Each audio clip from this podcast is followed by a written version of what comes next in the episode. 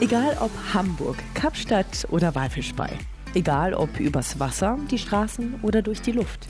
Wir bei DB Schenker haben nicht nur das Know-how im globalen Markt, sondern sind weltweit der führende Anbieter für globale Logistik. Wir haben über 150 Jahre Erfahrung und bieten Dienstleistungen in den Bereichen Landverkehr, Kontraktlogistik und weltweiter Luft- und Seefracht. Meldet euch gerne bei uns unter dbschenker.com.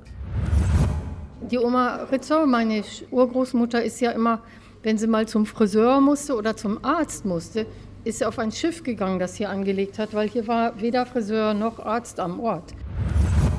In den 25 Jahren, wo ich äh, die Touren unternehme, ist der Meeresspiegel in unserer Umgebung um 9 cm hat er zugenommen. This is where I am from. Even though I was a young child up north, I feel more connected to this area, and I'm. This is where I'm working. This is where I'm based. So I think for me that should then be home.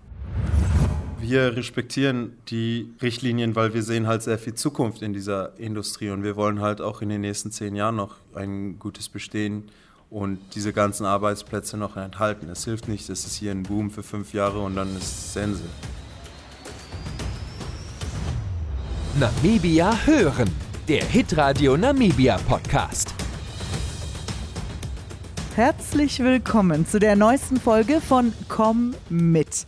Dieses Mal geht es nach Walfischbei.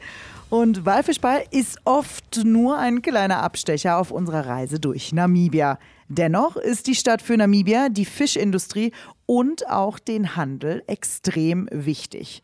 Walfischbei ist aber auch umgeben von unglaublicher Landschaft und die Lagune ist auch die Wahlheimat vieler Zugvögel wie die schönen rosa Flamingos. Auf meiner Reise an die Küstenstadt durfte ich mich mit ganz tollen Menschen unterhalten. Unter anderem ging es gleich los mit einer alteingesessenen Einwohnerin von Walfischbei, Heidi Pronk. Ich bin Katja Hase und jetzt heißt es, komm mit nach Walfischbei. So, ah, da steht es schon, Golden Fang 1930. So sieht's aus und da laufen wir jetzt hin. Also auf der rechten Seite haben wir hier den Hafen und links geht man rein in ein wunderschönes altes Gebäude und da ist sie schon, die Heidi. Hallo. Hi. Gut und selber. Prima, redest du schon? Ja, ich rede schon. Hallo. Hi. Godenfang liegt auf dem Weg an die Lagune oder zur Waterfront in Walfischbei. Heute ist das alte Familienhaus ein Restaurant. Wie es entstanden ist, das erzählt mir Heidi und dafür gehen wir auf dem alterhaltenen Holzboden raus in den schönen Garten und machen es uns dort gemütlich. Also meine Urgroßmutter die äh, Auguste Johanna Friederike Borchert, die dann einen Kesselschmied Otto Ritzau heiratete in Deutschland und dann mit ihm ein Kind hatte, und zwar meine Oma, die Hertha Irene Ritzau, ähm, die in Kiel geboren wurde, äh, sind dann irgendwann, ist diese Familie nach Afrika ausgewandert. Die haben kurz in Swakopmund gelebt und dann hat sie in Walfisch bei sich diese Grundstücke angeschafft. Und da hat sie dann zwei, drei Häuschen drauf gebaut und die vermietet. Das war so ihr Grundeinkommen. Und ihren Mann, der war schnell abhanden gekommen, der war wohl so ein bisschen äh, nachlässig mit, äh, also der hatte kaum Sparsinn und so. Und von dem hat sie sich ja scheiden lassen. Das war ja früher nicht so üblich. Jedenfalls hat sie dort gelebt. Walfischbei war dort, es gab da nur einzelne Häuser. Der, den Godenfang hat sie als letztes Haus gebaut das war schon in den 30er Jahren. Und das, was man heute hier sieht in dem Gebäude, also den Dachstuhl und die Bodendielen, das hat sie alles damals gebaut und das ist heute noch erhalten. Das finden wir so toll.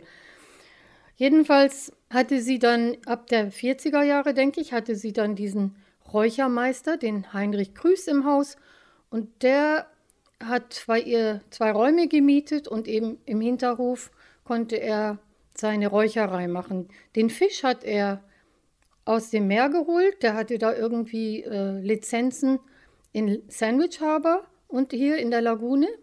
Die haben mit Stellnetzen und Trecknetzen jede Menge Fisch reingeholt und haben den verarbeitet, entweder geräuchert oder sogar frisch gesalzen ins Inland geschickt, auf dem Zug jeden Abend.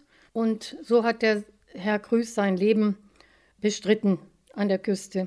Er war wahrscheinlich auch einer der einzigen Leute, die da diesen Fischreichtum wirklich erkannt haben und äh, gebraucht haben. Godenfang heißt guter Fang, wahrscheinlich durch diese Bekanntschaft von Herrn Krüß, der immer viel gefischt hat oder geangelt hat auch. Und wie gesagt, das heißt guter Fang. Hatte sie sonst noch irgendwie Familie hier oder gar nichts? Nein, eben nur die Tochter, die, die in Swakopmund war, unsere Oma. Ne? Und die hatte dann äh, zwei Kinder, die Elga und dann natürlich äh, mein Vater.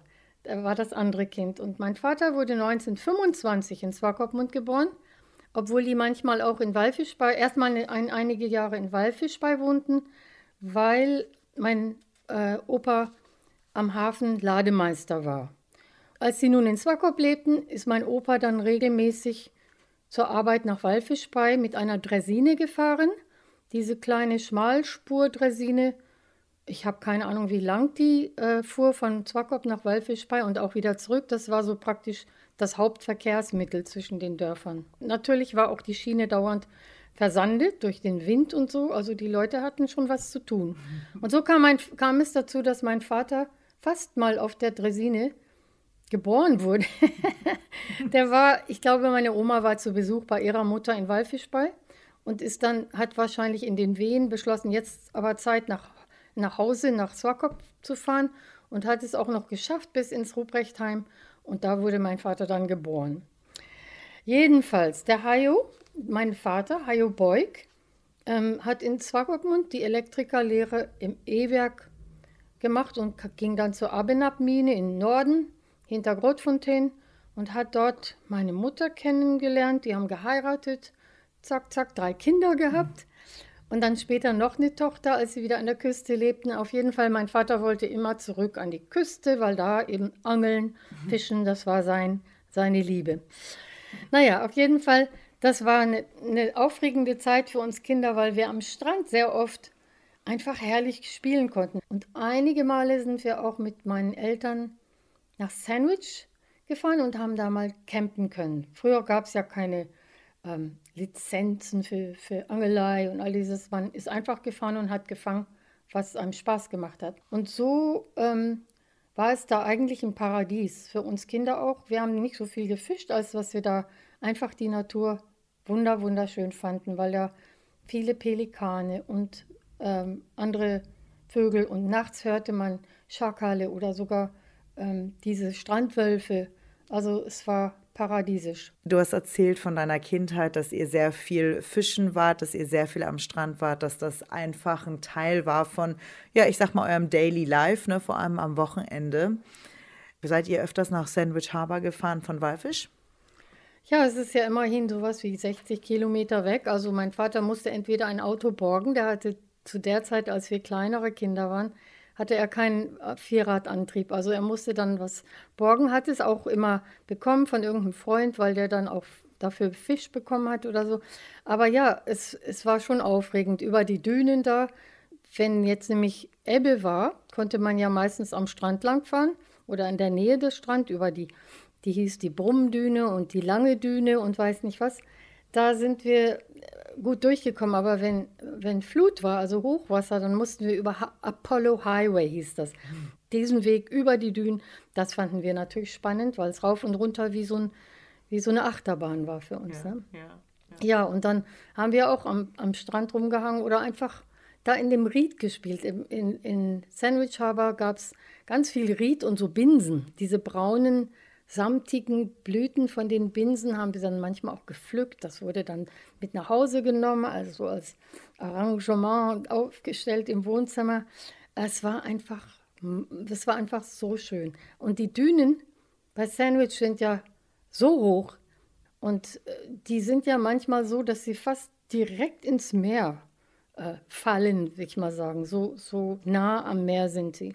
Also es ist ist schon ein spannendes Gebiet zu besuchen. Der Name Sandwich Harbor oder Sandwich Bay soll von einem Schiff kommen. Und zum ersten Mal hat man diesen so wahrgenommen auf einer Landkarte aus dem Jahr 1791. Und um mit eigenen Augen mal die Magie von Sandwich Harbor zu erleben, habe ich mir Bruno Nebe geschnappt. Brunos Firma Tünstern Tours bietet schon seit 25 Jahren Tagestouren nach Sandwich Harbor an. Der Bruno, der holt mich frühmorgens bei ganz kalten und nebligen Temperaturen ab. Da ist er, mein Lift. Guten Morgen. Guten Morgen. Darf ich einfach reinschmeißen? Ja, schmeiß erst mal rein. Guten Morgen, Bruno. Und es geht los. Moin. Morgen, morgen. Wie geht's? Mir geht's gut, danke und selber. Ja. ja. Schönes Interessantes Wetter, ne? Ja. Wir werden sehr viel sehen heute, obwohl meistens klärt das ein bisschen auf mit dem Wetter, aber wir lassen uns überraschen. Ja. Ich freue mich. Bruno und ich machen uns auf den Weg. Zwischen Meer und Dünen fahren wir in Richtung Sandwich Harbor. Hier ist ein Faux-by-Faux gefragt und auch ein Guide, der sich auskennt. Den sollte man dabei haben, wenn man in dieses Gebiet fährt. Die Fahrt nach Sandwich Harbor dauert gut eine Stunde und vor einem trockenen Baum auf dem Strand machen wir Pause. Jetzt möchte ich mehr über diese verlassene Welt erfahren, denn es war nicht immer so. Die ersten Zählungen der Einwohner hier in Sandwich Harbor hat es im Jahre 1884 gegeben. Zu dem Zeitpunkt sollen schon 200 Einwohner hier gelebt haben. Jetzt sieht man nur noch den trockenen Baum und kleine Überreste der Hütten. Man geht davon aus, dass die Toppenars schon seit 8000 Jahren in Sandwich Bay gelebt haben. Die ersten Europäer kamen im Jahr 1486 aus Portugal in die Region. Der Handel, der ging dann mit den Europäern aber erst im 16. Jahrhundert los. Von Bruno wollte ich wissen, wie die ersten Europäer dieses Gebiet gefunden haben. Ich vermute äh, in den früher, frühen 16. Jahrhundert, also 1600 irgendwas, haben sich die ersten Leute hier angesiedelt, weil jeder wusste, dass die Segelschiffe alle hier in die Bucht mussten, um Wasser zu holen. Und angefangen haben die dann zu handeln mit, die haben Wale geschlachtet hier, haben Walöl vertauscht, die haben Robbenfelle geholt von den Robben, die sie geschlagen haben, haben dann aber auch Süßwasser an die, an die Schiffe weiter verhandelt. Und dadurch hat sich dann relativ schnell hier eine kleine Siedlung angesiedelt. Ähm, die waren natürlich immer abgekapselt. Jetzt gibt es ganz wenig Aufzeichnungen, inwieweit die Dünen am Meer waren. Ich vermute damals, wenn der Strand einen Kilometer breiter war, äh, dass die Dünen und das Meer nicht so eine große Rolle gespielt hat. Äh, ich kann mich noch daran erinnern, an den frühen 70er Jahren war hier riesengroße Riedbetten, äh, wo das Süßwasser durch das Ried ins Meer geflossen ist da hatten die natürlich erstmal Nahrung äh, für ihre Donkeys. Die mussten ja was, irgendwas fressen. Die hatten zum Teil Rinder und äh, weiter südlich, kurz da in der Bucht, war ja die Schlachterei, wo die Rinder geschlachtet worden sind. Und dadurch konnten die dann später auch halt die Schiffe mit Fleisch versorgen. Und somit war das halt eine bessere Option als Walfischbucht, wo kein Süßwasser war. Jeder konnte zwar dahin segeln, aber es war kein Wasser da. Es war eine größere Bucht, vielleicht eine sichere Bucht, aber kein Wasser. Und damals war Wasser wichtig. Ne? Ja, ja. Und Bruno, wenn ich jetzt denke, ne, ich meine, also ich habe ja diese verrückte Geschichte gehört, dass sie die Rinder wirklich getreckt haben über die Dünen. Ist das richtig? Nein, nein, nicht über die Dünen, sondern durch den Kuisep runter, Okay. an Strand und dann am Strand lang runter. Wie gesagt, der Strand war damals viel, viel breiter und dadurch konnten die ihre Rinder hier runtertreiben. Okay. Nicht über die Dünen. Also ich weiß von keinem Bericht, wo sie durch die Dünen sind. Okay. Und, und man muss ja auch davon ausgehen, wie ich schon erwähnt hatte, früher war das ja ein, ein, ein Feuchtgebiet hier mit, mit äh, Binsen und, und Ried, wovon die Rinder dann zum Teil leben konnten. Also durch die Dünen würde keinen Sinn machen. Ne? Ich weiß, dass im äh, Ersten Weltkrieg die Deutschen versucht haben, hier äh, eine Waffenlagerung, äh, oh, Waffenlager anzulegen. Die haben dann per Schiff Waffen hier reingebracht nach Sandwich. Äh, denn Walfischbucht äh, war ja britisch damals und Swakopmund wurde beschossen von dem Meer aus. Aber das wurde dann relativ schnell aufgegeben, weil mit den Pferdekarren konnten die Kanonen und die Sachen nicht aus dieser Bucht gezogen werden. Das war unmöglich. Und dann hat man das alles den Dünen überlassen. Also Okay. da ist nie was davon geworden. Ja. Ist schon komisch, wie sich das hier nicht weiterentwickelt, aber sowas wie Swakopmund oder Walfischbein, ne? Also Ja. es ist Ja, das hauptsächlich war, ist es unmöglich gewesen, weil halt das alles mit Dünen umgeben war. ja, Ne? ja, ja. Also du bist total abge abgeschnitten von allem. Da war keine Möglichkeit auszuweichen. Ne? Heute fahren wir mit Vierradwagen hier hoch und runter, das ist nicht so ein Problem. Aber wenn man früher mit dem Ochsenwagen oder mit, mit, mit einer Eselkarre, kommst du keine Düne hoch. Wie findet man den Platz auch? Also das ist immer, weiß man da mehr, wie die das gefunden haben hier? Nee, also früher sind die ja grundsätzlich äh, immer mit, mit Sicht auf Land hier runter gesegelt, weil die wussten ja nicht, wo es hingeht. Und man ist ja ganz früher, also im 14. Jahrhundert, davon ausgegangen, dass die Erde eine Scheibe ist und irgendwann fällt man da runter und äh, keiner möchte mit seinem Segelschiff da unten in der Hölle landen. Ne? Und somit sind die immer mit einem Blick aufs Land sind die gesegelt. Und kann man sich vorstellen, wenn die dann hier in die Nähe kamen, nur Nebel, der ganze Umfeld ist alles nur Sanddünen, da war die Überzeugung schon naheliegend, dass die sagen, oh, irgendwo fällt es jetzt bald runter. Ne? Und, äh, und dann so eine Bucht zu finden, wo erstmal ein bisschen Schutz war und zweitens sogar noch Süßwasser war, war Gott gegeben ne, Ja, damals. ja, ne? ja. Und äh, daher haben die sich dann erstmal hier ausgeruht. Das war Porto de Ilau, haben sie die Bucht genannt. Und der Diago Cao ist dann wieder von hier zurück. Ne? Das war für ihn schon äh, das Maximal, wo er hinsegeln konnte. Ne? Und Bruno, wo die, also man hat, man hat das Land entdeckt vom Meer sozusagen, haben dann hier schon einmal Einheimische gewohnt oder noch gar nicht? Es war in der Bucht als solches, hat man äh, Topnas gesehen. Also ich vermute, die Topnas haben in diesem Ried auch überlebt, weil es gab ja früher Oryx hier, es gab Springböcke hier, also jagen konnten die sie und haben natürlich in, dem, in, in, der, in der Lagune und in diesem Feuchtgebiet äh, ähm, leichte Möglichkeiten gehabt, um Fisch zu fangen. Und äh, konnten dann natürlich schon äh, hier gut überleben. Also wenn Europäer hier überleben konnten, konnten die erst recht hier überleben. Ne? ja. Und das waren ja auch die Topnas, also die Einheimischen hier, die die ersten Händler waren. Ne? Die haben dann letztendlich äh, kapiert, dass man mit den Europäern ähm, Handel treiben kann, indem die, die haben ja die Rinder reingebracht. Bruno startet seinen Land Rover und wir machen uns weiter auf den Weg entlang der Dünen, bis man aus dem Staunen nicht mehr rauskommt.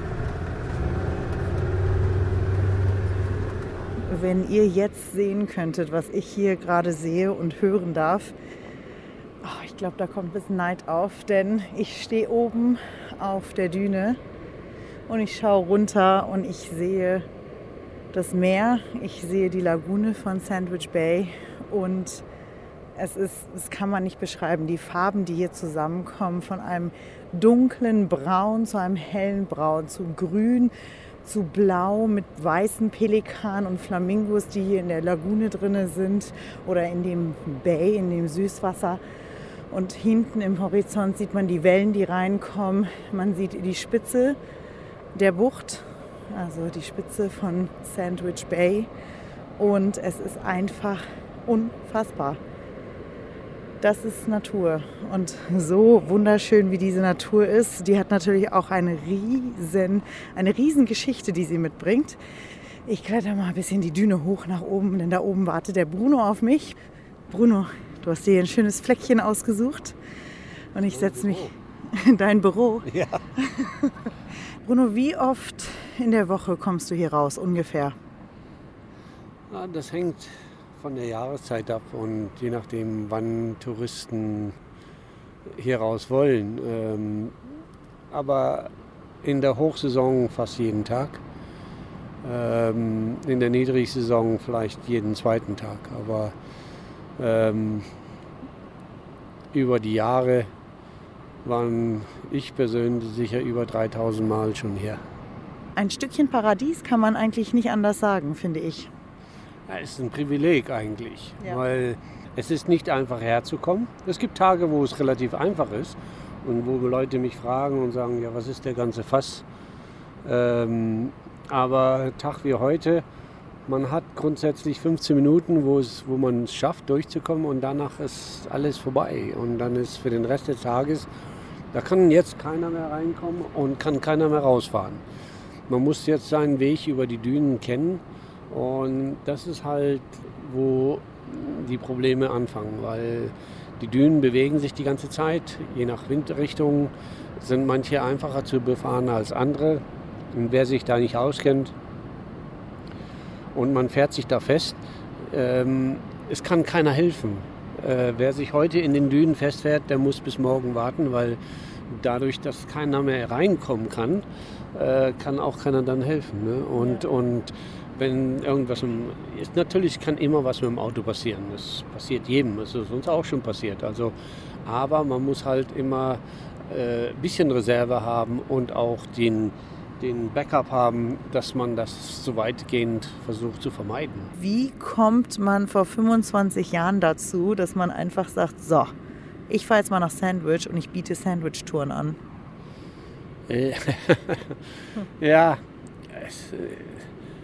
ich bin als Kind, bin ich ein paar Mal hier gewesen, wie viele Namibianer und damals Südwestafrikaner, die hier zum Fischen an den Strand gefahren sind. Früher war das immer das Fischmecker gewesen. Und es war auch früher relativ einfach, hier runterzufahren. Sowieso Ebbe konntest du am, am Meer lang fahren.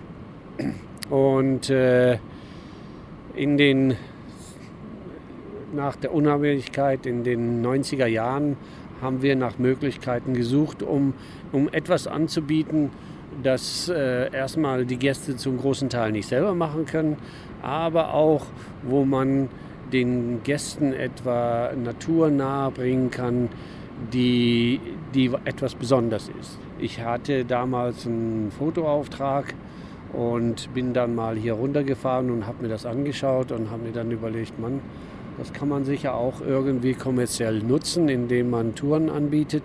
Und so haben wir dann langsam mit Touren angefangen. Das hat erst mal ein halbes Jahr gedauert, bis ich einen Weg gefunden habe, an dem wir halt ähm, fahren können, wenn, wenn zum Beispiel Flut ist. Und äh, ein Tag wie heute, wir sind gerade reingekommen, aber zurückkommen wir jetzt auf dem Strandweg nicht mehr und wir müssen jetzt halt über die Dünen zurück. Das dauert etwas länger und ist ein bisschen riskanter, aber ähm, ich hoffe doch sicher genug, damit keiner unbedingt Angst darum haben muss. Und ich glaube, das ist ja auch, also unsere Küste ist ja bekannt dafür, dass es nicht eine einfache Sache ist. Ne? Also hier, wir haben den Nebel, wir haben den Atlantik, der auch hohe Wellen mit sich bringt. Ne? Und dann haben wir die Wüste. Und ich glaube, das ist halt auch das, was es ausmacht Du hast es schon erwähnt mit dem Nebel. Ich finde, da können wir gern noch mal drüber quatschen. Wir haben hier angefangen den Tag mit so viel Nebel und der erste Gedanke für sehr viele, auch für viele Besucher ist,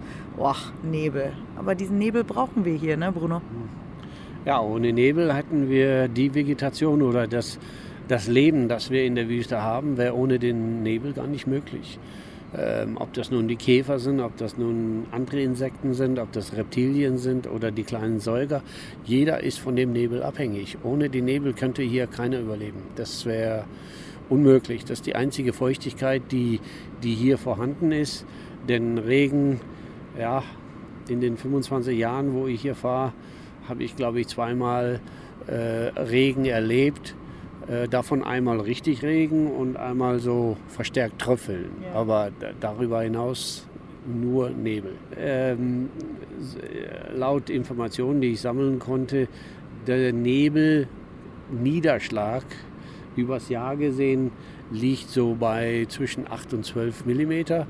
Ähm, das hört sich nicht viel an, aber weil es relativ regelmäßig ist, können die Pflanzen, die kleinen Säuger und die Insekten davon gut leben. Die haben sich angepasst, die zum Teil äh, ernten die den Nebel direkt oben auf der Düne oder ähm, setzen ihren Körper dem Nebel aus und lecken dann den Nebeltropfen von der, vom Fell runter. Ähm, aber ohne Nebel geht hier nichts. Ohne Nebel würde hier kein Lebewesen sein. Umgeben von Massen von Sand, der einfach ganz gemütlich hin und her weht. und sich zu den majestätischen Dünen bildet, fahren wir über die Dünenlandschaft langsam wieder Richtung Zivilisation. Außerdem erfährt man hier, warum unsere Dünen auch die Roaring Dunes heißen. Wenn man von oben auf der Düne sich ganz langsam mit dem Auto gekonnt runtergleiten lässt, entsteht ein Rauschen der Dünen. Nicht nur in diesem Moment hat man das Gefühl, die Wüste lebt. Und dieses Rauschen der Dünen hallt noch in meinen Ohren weiter, während ich mich in Walfisch Bay auf dem Weg zur Kuisipmont Secondary School mache. Diese Schule ist das Zuhause der Namib Marimbas. Die Schulband kam 1996 erstmals zusammen und hat bis heute unzähligen Schülern die Schullaufbahn mitfinanziert. Außerdem wurden Reisen mit Auftritten in Südafrika, Deutschland, in die Schweiz und auch in Österreich ermöglicht. Im Jahre 1998 kam ein kleiner Junge namens Gerson in die Band.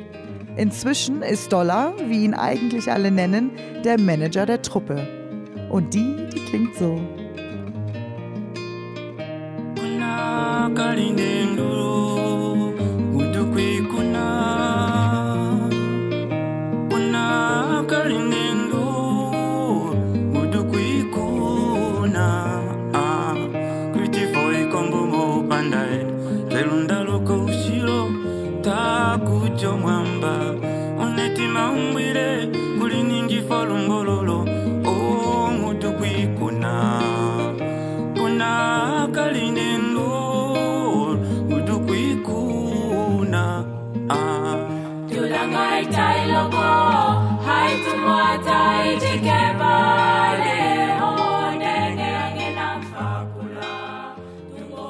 Die Namib Marimbas mit Ancestors Called Me Back Home. Geschrieben von Gerson Matile, dem Manager der Band. Er erzählte mir, wie für ihn alles anfing. Before I joined the marimba, what I used to do when the school is out, because they will practice immediately after school, I would stand by that back window right there. and I would just stand by that window, and nobody could see me. And I stand and I listen. So I learned some of the songs just at that window, but the people inside didn't know that I was actually singing along with them. And then there was an opportunity for me because because of some ill discipline, some people have to be asked to leave the group. And then I think in, in the process, somebody noticed that there was always somebody who was interested in hearing this beautiful sound. And when I came in, I knew actually most of the song, and it was quite a surprise. so, yeah. Looking back, I mean, the Namib Marimbas are still a part of you, and I think they will always be. But looking back at Little Dollar standing at that window and having the opportunity to join the marimba band, what does the marimba band mean to you?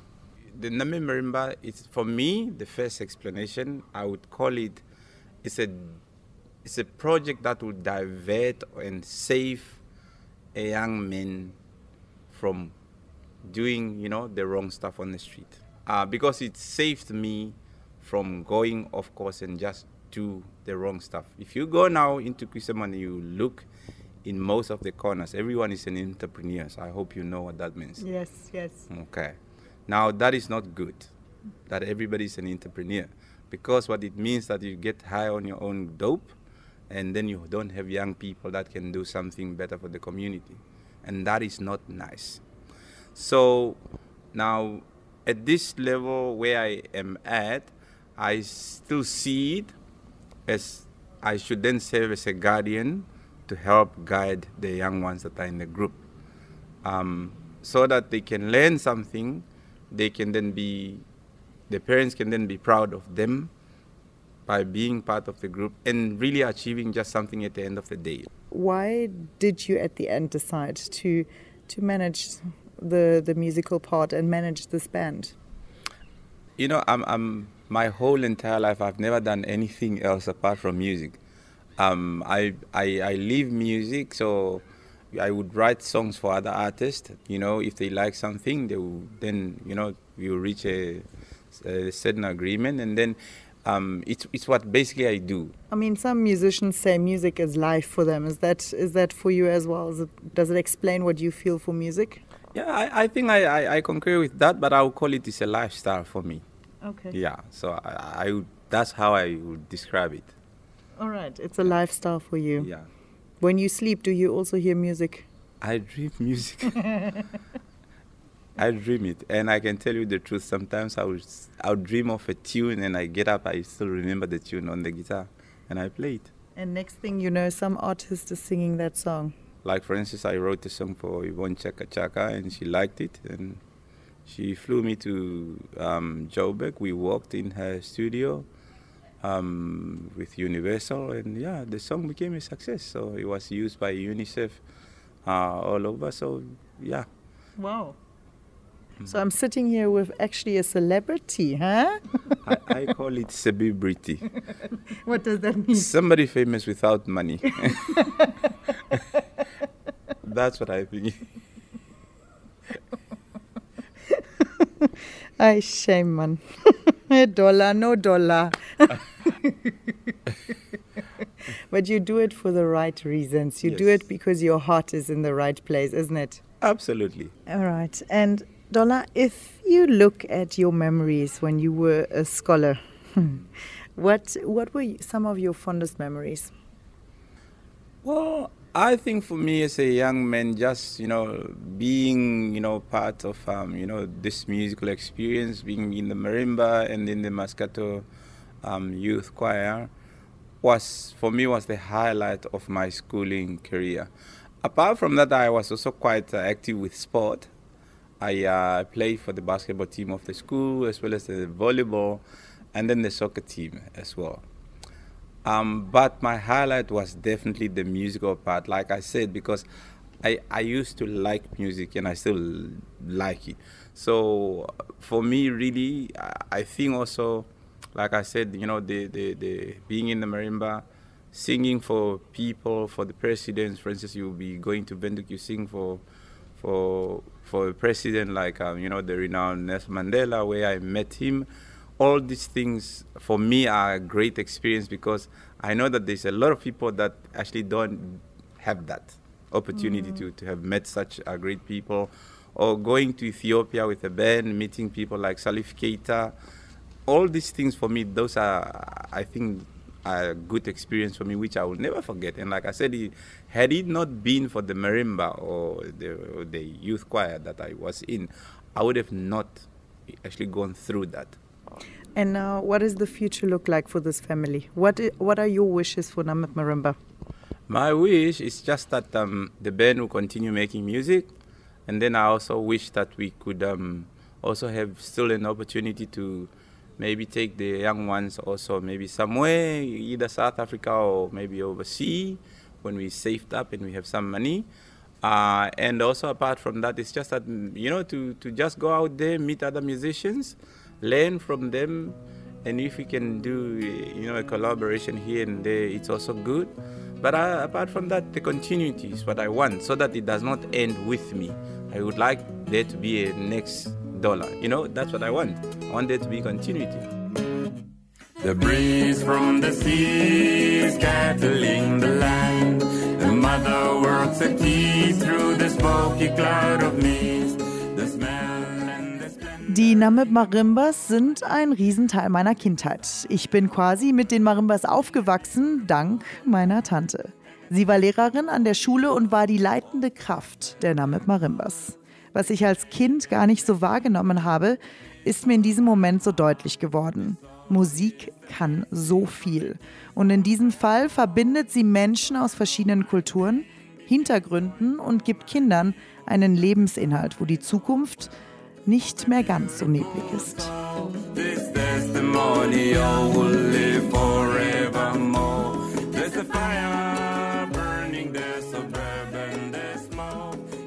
Nach dem Gespräch geht es für mich zum Hafen von Walfischbei. Der Hafen von Walfischbei war schon immer ein wichtiges Handelsdrehkreuz an der afrikanischen Westküste. Nach der namibischen Unabhängigkeit 1990 blieb Walfischbei daher noch vier Jahre in der Hand der Südafrikaner. Seit 1994 gehören die Stadt und der Hafen aber wieder zu Namibia. Er ist somit unser Hub für die Fischindustrie und für den Handel. Um einen Eindruck zu bekommen von der Industrie und wie das alles funktioniert, habe ich mich mit SeaWorld Geschäftsführer Jürgen Sander getroffen. SeaWork ist ein namibisches Unternehmen, das sich auf den Fang, die Veredelung und die Vermarktung von Tiefkühlprodukten aus Meeresfrüchten für den internationalen Markt spezialisiert hat. Jürgen und ich treffen uns direkt am Hafen und schauen hinaus auf eines der Riesenschiffe ihrer Flotte. Was sehr gut in, in Namibia ist, ist, dass Namibia und Südafrika der Seehechtbestand, Kap-Seehechtbestand ist MSC Certified. Das ist Marine Stewardship Council Certification. Das ist eine Nachhaltigkeits- ähm, Sustainability Certification. Mhm. Dass, dass, die, dass, der, ähm, dass der Fisch einfach ähm, nachhaltig, also dass wir dass da ist ein Plan in Platz, es darf nur so viel Fisch gefangen werden in einem Jahr, es wird kontrolliert, die Größen werden kontrolliert. Was sehr gut ist in Namibia ist auch auf jeden unserer Trips, Fishing Trips, ähm, geht einer von, wir haben eine Independent Observer Agency. Mhm. Ein Independent Observer geht mit. Er wird angestellt von der Regierung. Seine Pflicht ist, um sicherzumachen, dass alles an Bord regulär passiert, dass da nicht etwas, zum Beispiel Fisch, wieder zurückgeschmissen wird. Okay. Ähm, dass wir nicht andere Spezien fangen. Also die Boote gehen raus, bleiben länger, bleiben so circa zwischen sieben und zehn Tage draußen. An Land, wir haben jeden Morgen eine Production Meeting, nennen wir das. Wir wissen ungefähr, was die an Bord haben, auch ungefähr, was die Größe ist und dann beplanen wir unsere Produktion. Dann das, landet das Boot und dann werden die mit, werden diese Bins, also mhm. wo der Fisch drin ist, auf Eis, dann abgeladen mit per Kran und werden dann rein in die Fabrik. Ähm, dann wird der Fisch sortiert.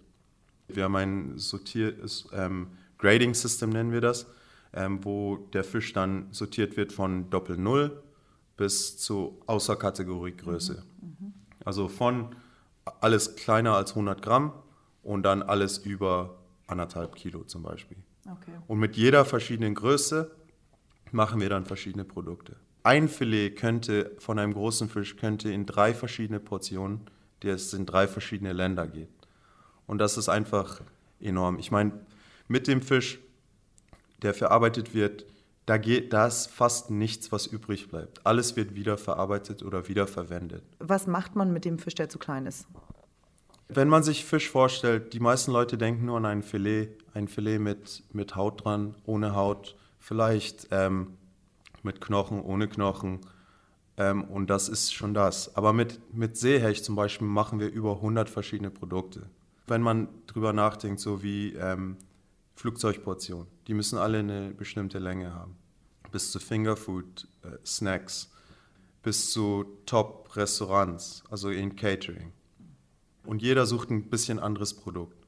Bis zu Microwave-Ready-Produkten, bis zu Fisch, der produziert wird für, für Ready Meals. Mhm. Und wenn wir uns jetzt anschauen, also ich meine, ihr, ihr spezialisiert euch auf den Hecht, ne, auf den Seehecht. War das von Anfang an so? Also ja, SeaWork immer von Anfang an. Einfach der weiße Fisch, der ist ein bisschen größer. Die andere große Fischerei in Namibia ist ähm, auf Englisch Hose Mackerel. Direkt übersetzt Pferdemakrelle. Also das ist ein pelagischer Fisch. Pelagisch, also richtig Pilchards, Sardinen, ähm, die wurden fast überfischt hier. Mhm. Es darf keine Sardine gefangen werden. Und das ist auch im, im flacheren Wasser. Unser Seehecht wird in Minimum 200 Meter Tiefe und dann auch richtig weit raus. Ich meine, wir fangen so weit süd wie Oranje-Revier, so weit Nord wie Konene-Revier. Wie, wie gesagt, wir fangen 90% Seehecht. Der andere Fisch, der gelandet wird, ähm, ist halt Beifang. Der wird auch verarbeitet, der muss verarbeitet werden. Mhm. Für Beifang sind da Penalties sozusagen, Levies. Ähm, also wenn man, und dann auch der Observer, der mitkommt, der Independent Observer, wenn er merkt, es wird zu viel Beifang gefangen oder andere Spezien, der hat jede Zeit das Recht, um zu sagen, ihr dürft hier nicht fangen es ist genug hier, ihr müsst, ihr fangt nur anderen Fisch weg hier. Ja, und, und um ehrlich zu sein, in der, in der Industrie im Generellen, die ähm, Fischereiindustrie weltweit ist eigentlich relativ klein. Also die, wir sind schon ähm, sehr bekannt für unser Qualitätsprodukt, was wir hier produzieren. Soweit so, dass wir auch inzwischen schon, und das ist sehr, wir sind auch sehr stolz darüber, ähm, wir verarbeiten auch Produkt von Übersee. Wir haben halt einen sehr guten Workforce, sehr skilled Workforce. Aber den Fisch, den wir zum Beispiel importieren, wir importieren Yellowfin Sole. Es ist eine, eine Scholle, also ein flacher Fisch. Der wird in Alaska gefangen, wird dann hierher geschifft, gefroren halt, seegefroren. Wir verarbeiten ihn hier ähm, wir haben eine Produktionshalle, die nur diesen Fisch verarbeitet und dann wird er wieder äh, weiter exportiert nach Frankreich. Ich sag mal, es ist ja immer noch nicht ein namibisches Produkt, aber wir haben ein bisschen, wir haben ein bisschen, ähm, ein bisschen dazu beigetragen, dass es dann ein alaskisch namibisch ja. Produkt wird. Und das, das super Ding ist, das ist eigentlich, wo man sein will. Namibia ist nicht ein Produzent sozusagen, wir sind ein Net-Importer, das heißt, all die Produkte werden eigentlich importiert. Ähm, und in diesem Prozess ist, das ist eine, eine Rohware, die hier verarbeitet wird, veredelt wird und dann wieder exportiert wird. Das ist Arbeitsschaffung pur. Also super für unsere lokale Ökonomie. Von all dem neugierig geworden, durfte ich auch mal hinter die Kulissen schauen. Und dabei wurde ich neu eingekleidet, habe Gumboots bekommen und durfte dann mit Jürgen mal schauen, was in der Fabrik so alles vor sich ging. Und abgesehen von der Kälte, den vielen flinken Händen und der Präzision, die da an den Tag gelegt wird, war die Liebe zum Detail eigentlich das, was mich am meisten geflasht hat. Für dich sieht das jetzt bestimmt aus wie so ein bisschen Chaos. Das ist auch organisierter Chaos. Wenn du wirklich verstehen würdest, was hier abgehen würde, dann würdest du gleich morgen eine Fabrik auch aufmachen. Aber zum Glück weißt du nicht, was hier los ist. Das ist schon unglaublich. Und so wie du sagst, organisierter Chaos, ne? Weil hier ist wirklich, hier passiert so viel. Jeder hat sein Produkt, was er herstellen muss. Also hier, Katja, hier kann ich dir nur noch mal zeigen, wir schauen hier rüber über die Hauptproduktion ähm, mit den sechs Linien. Hier in dieser großen Fazilität haben wir so 650 Leute, die ja auf einmal arbeiten. Wir arbeiten Doppelschicht. Und hier sehen wir noch weitere Fische ja. auf Eis und ah, auch ein Oktopus und Kalamari. Ja, Katja, das ist, das ist so traditionell der Beifang, den, der, der immer dazu kommt. Hier, das ist zum Teil auch welche, die exportiert werden, so wie den Teufel, Seeteufel. Von der Textur her sehr ähnlich wie Rocklobster, also Languste, wie wir das nennen hier in Namibia. Ähm, und dann auch zum Teil, was passiert in Restaurants zum Beispiel, sehr interessant, weil die Textur so ähnlich ist, verwenden die eher den Seeteufel und machen zum Beispiel nur ein kleines bisschen von der Languste rein. Und du als Käufer denkst natürlich, das ist alles Languste, aber eigentlich ist das ein Cocktail von ähm, Seeteufel und Crayfish. Also wenn ihr euch jetzt fragt, äh, habt ihr schon mal Seeteufel gegessen? Falls du Languste gegessen hast, hast du bestimmt auch schon mal Seeteufel gegessen. Äh, nur so als kleiner Hinweis. Ne? Ähm, ich sehe auch, dass da ist das Tuna. Nee, also das hier sind, das ist, äh, das sind eher die pelagischen Fische. Das ist ein Mackerel ich kenne jetzt all die deutschen Namen nicht genau. Host Mackerel, das ist, das ist der Fisch, der am meisten gefangen wird in unseren Gewässern. Dann haben wir hier Reds, wir haben hier auch ähm, King Clip, also King Clip und äh, Soul Seezunge. Das sind auch Exportfische. Also die hoch, hochwertigen ähm, Beifange sind Seeteufel, Seezunge und King Clip. Ja, und das hier ist in, in Englisch nennen wir das ein Ribbon Snook. Es ist auch eher so ein Aal. Und dann haben wir hier ähm, Choka mhm. oder Calamari. Das ist ein Calamari Tube. Die Ringe, die du kennst, das ist einfach dieses Tube ja. in Ringe geschnitten. Aber eben da auch wieder, man sieht, es wird wirklich alles verwertet. Ne?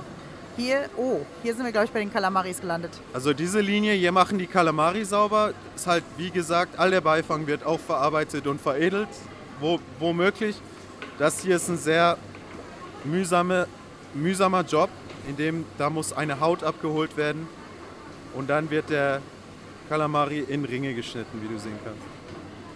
Und das hier, also ich meine, wir gucken jetzt das gerade an ne, und man nennt es ja das Tube, ne?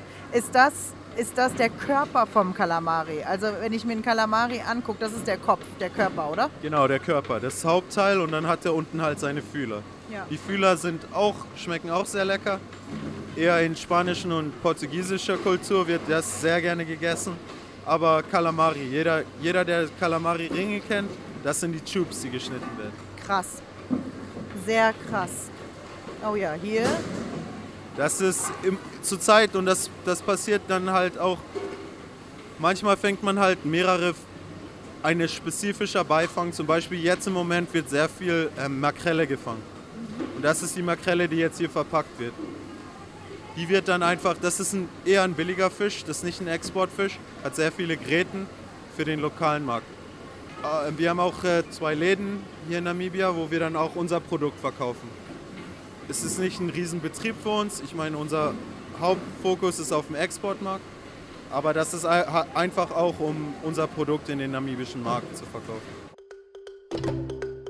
Das war Komm mit nach Walfischbei. Ein Blick in die Industriestadt, um festzustellen, es gibt hier so viel mehr als nur Industrie, Logistik und wirklich leckere Kalamari und Chips an der Waterfront. Natur, die einem wortwörtlich die Luft wegnimmt, Menschen, die hier ihre Heimat für sich entdeckt haben und Geschichten, die uns dazu bringen, selbst die Angel auszupacken.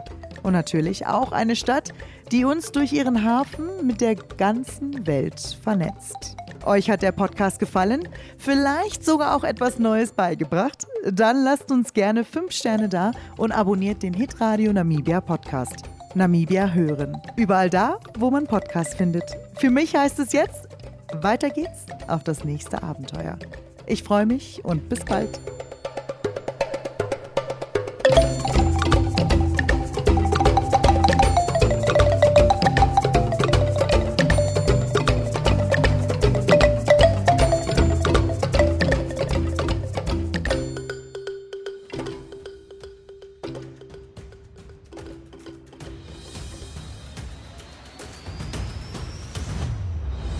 Namibia hören, der Hitradio Namibia Podcast.